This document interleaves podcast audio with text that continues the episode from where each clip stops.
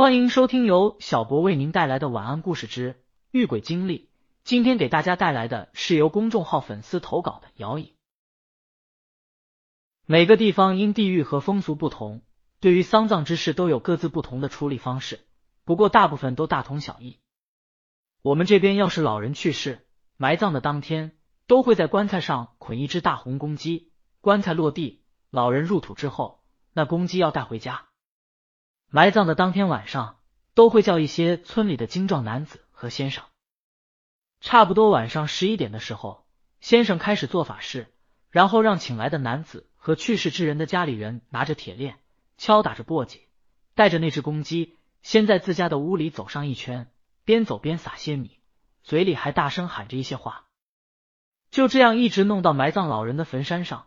弄完之后，家人还要煮那只大公鸡来招待众人。让先生来吃鸡头，这就是我们这里民间所说的撵鬼。撵鬼其实就是为了清理家里，毕竟家里的屋子老人生前生活过，多少留有些老人的气息。老人下葬了，就要清理清理家里，就算让家里能够变得干净点，活人的内心也能得到一些安慰，而不至于被吓到。在农村，大多数的撵鬼都还算正常，不会发生什么事情，也就是走一个过程。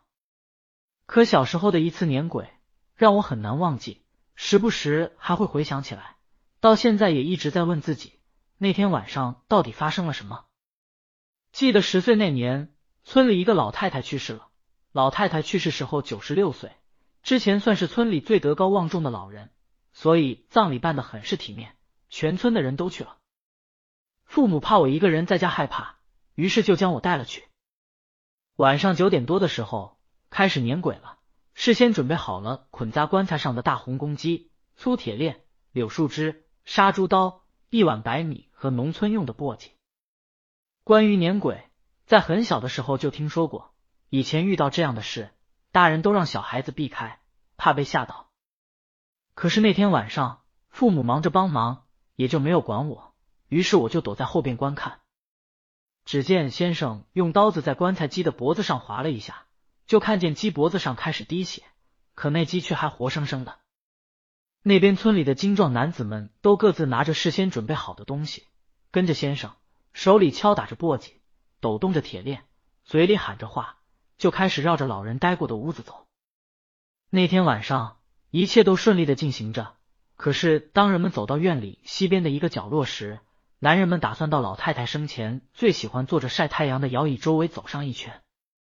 忽然滴了不少血块、奄奄一息的大公鸡一下子发出了凄厉的嘶鸣声。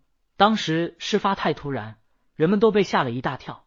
只见那公鸡掉在地上，一边凄厉的嘶叫着，一边不断的挣扎。这时，那老太太家养了多年的狗也突然对着角落里的摇椅叫了起来。这还不算，那老太太家的狗一叫，整个村子上下的狗也跟着叫了起来。突然，不知从哪里跑来三只大狗。绕着摇椅周围不断狂吠，但又好像害怕什么东西一样，边狂叫着边往后退。那公鸡也愈加挣扎的厉害。情况出现的太突然，人们都没没有反应过来。过了三四分钟，人们才回过神来。男人们连忙上去赶走了几只狗。这时，那摇椅竟然自己动了起来，就好像有人坐在上面摇动一般，咯吱咯吱的声响弄得人们心里直发毛。那几只被踢跑了的狗忽然又冲了出来，离着摇椅一米多远，更加激烈的狂吠。公鸡也长长的嘶叫了一声，躺在地上没了动静。老太太的摇椅正好摆放的屋檐下，刚好屋檐上挂着一盏灯，有点发黄的灯光就那样照在了摇椅上。所有人的目光都注视着那咯吱咯吱晃动的摇椅，大家心里都慌了。娘啊，你要是有什么没了的心愿，可以给我托梦。您走了就走了。就不要再吓家里人了。老太太的儿子一下子跪在地上，哭着说道。